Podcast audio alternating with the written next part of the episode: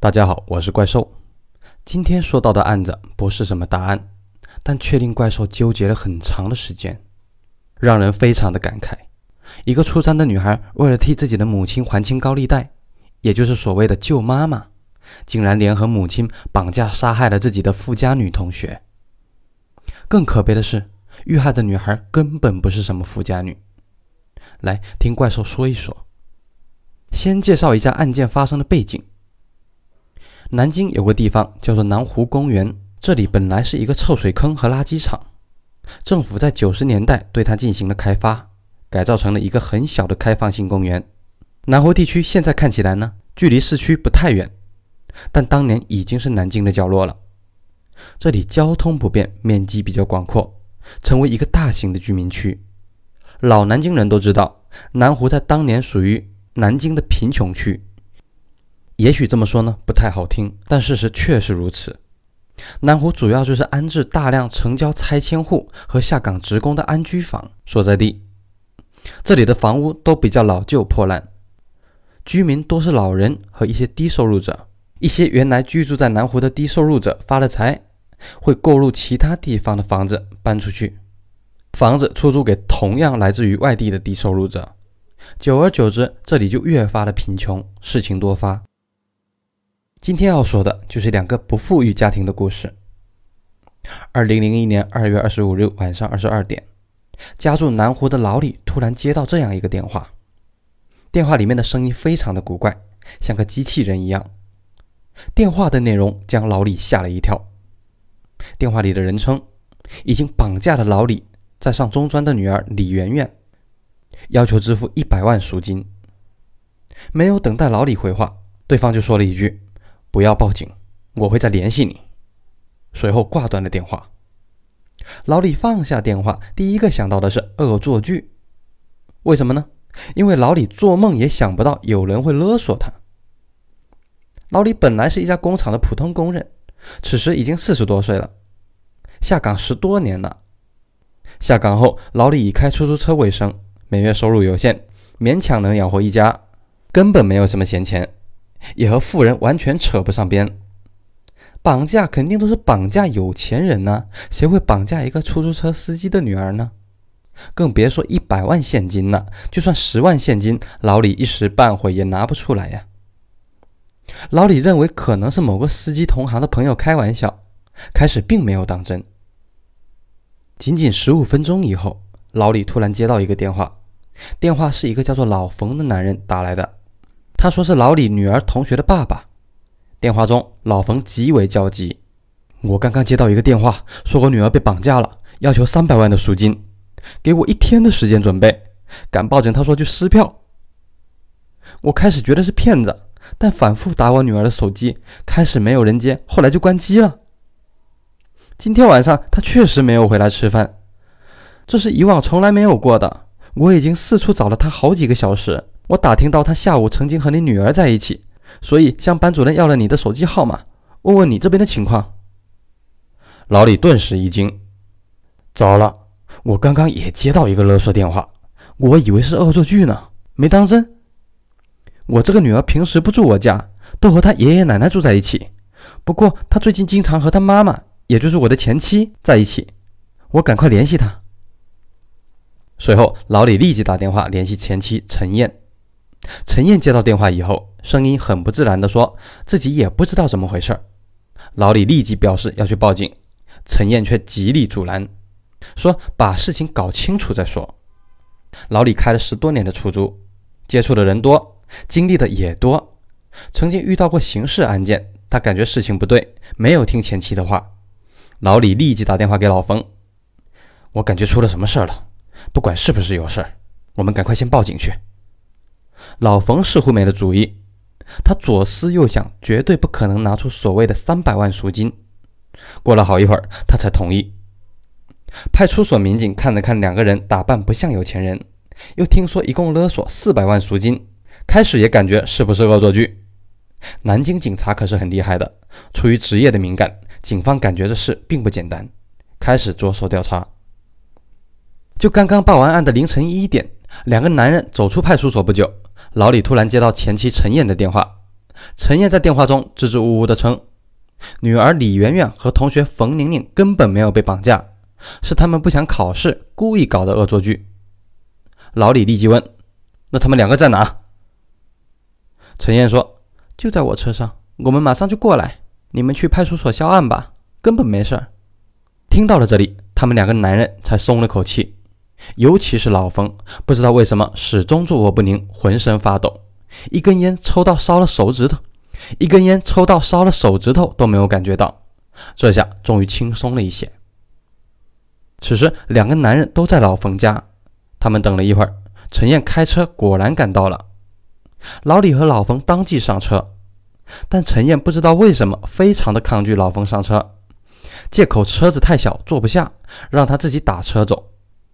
老李和前妻一直有矛盾，此时不管不顾，拉着老冯上了车。可奇怪的是，车上只有老李的十六岁女儿李媛媛一个人，并没有看到老冯的女儿冯宁宁。老冯立即问：“我女儿呢？”陈燕吞吞吐吐地说：“我女儿说，冯宁宁不想考试，约了个扬州的网友去扬州旅游了。”老冯顿时觉得事情不好，不可能啊！我女儿很乖的，平时有什么事都跟我说，从来没有不打招呼就不回家，更别说跑到外面去了。报案之前我查过她的抽屉啊，零用钱一分都没有少。她就算去扬州也要带着钱吧？陈燕有些慌乱地回答：“这是我女儿说的，具体情况我也不清楚。”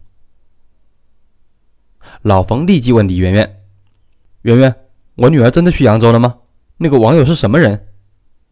相比妈妈的慌乱，李媛媛非常沉稳，语气坚定地说：“是啊，叔叔，冯玲玲下午和我说，她明天不想考试了，去扬州躲一躲。我是看着她走的。那个网友是什么人，我也不知道啊。”见李媛媛斩钉截铁地说，老冯又放下心来。这么小的孩子不会瞎说吧？看来女儿很可能真的是跑出去玩了。这边陈燕不断要求两个男人去派出所销案，两个男人没什么怀疑，坐着陈燕的车到了派出所，向警官反映了新的情况，要求销案。奇怪的是，明明距离派出所不远，车子一下就能到，陈燕却对老冯坐他的车非常的不满，不断要求老冯下车自己去。到了派出所，陈燕借口还有别的事儿，让李媛媛跟着老李和老冯去销案，自己开车走了。此时已经是凌晨三点，两家的亲戚呢也都赶到了派出所。进去了以后，还是刚才的警官接待了他们。李媛媛的说法和之前一样：“我们不想参加周末的补考，也不想回家，就假装被绑架了。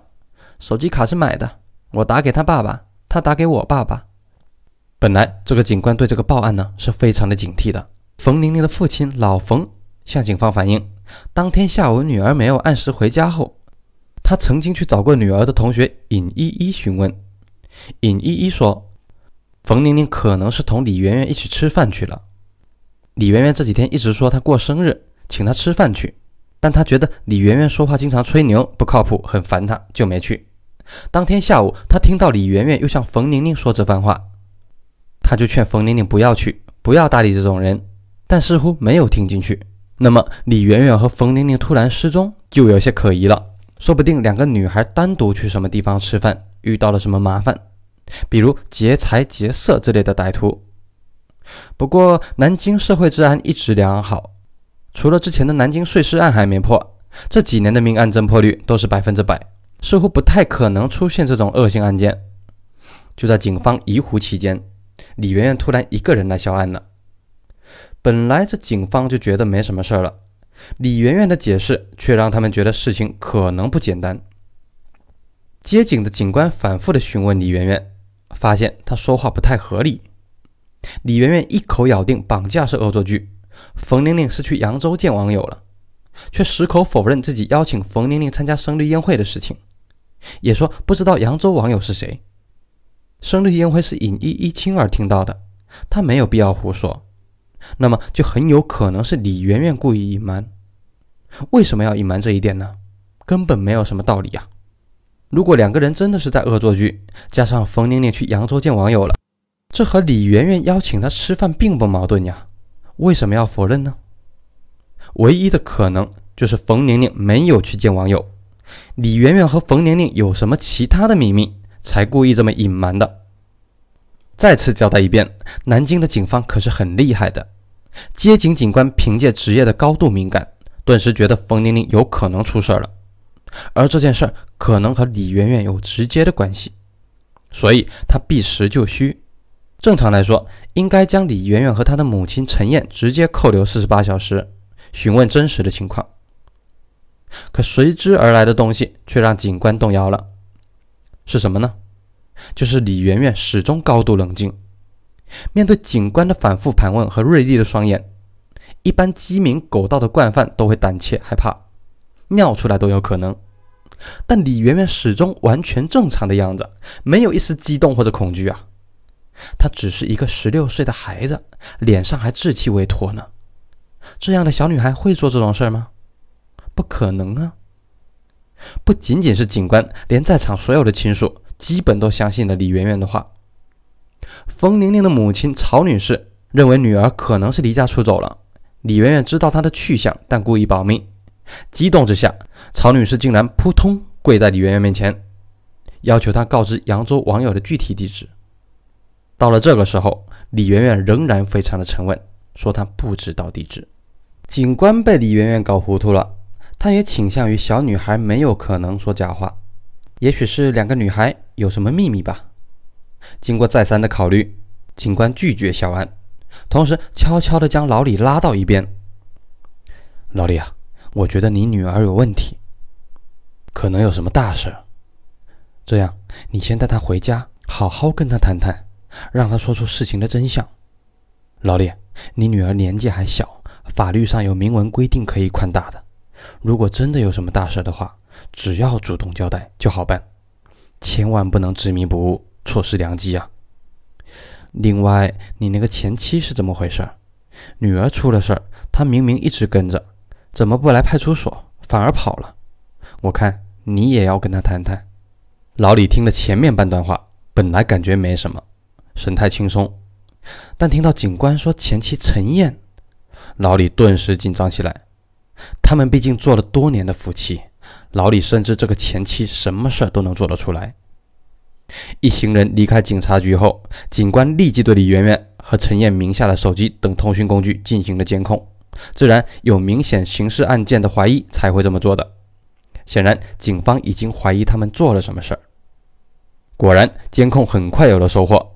通讯记录显示，陈燕的手机一直没有怎么通话，但在老李通知陈燕自己要去报警以后，陈燕的手机。突然打出了一个只有一分钟的电话，奇怪的是，他拨通的号码无法查询。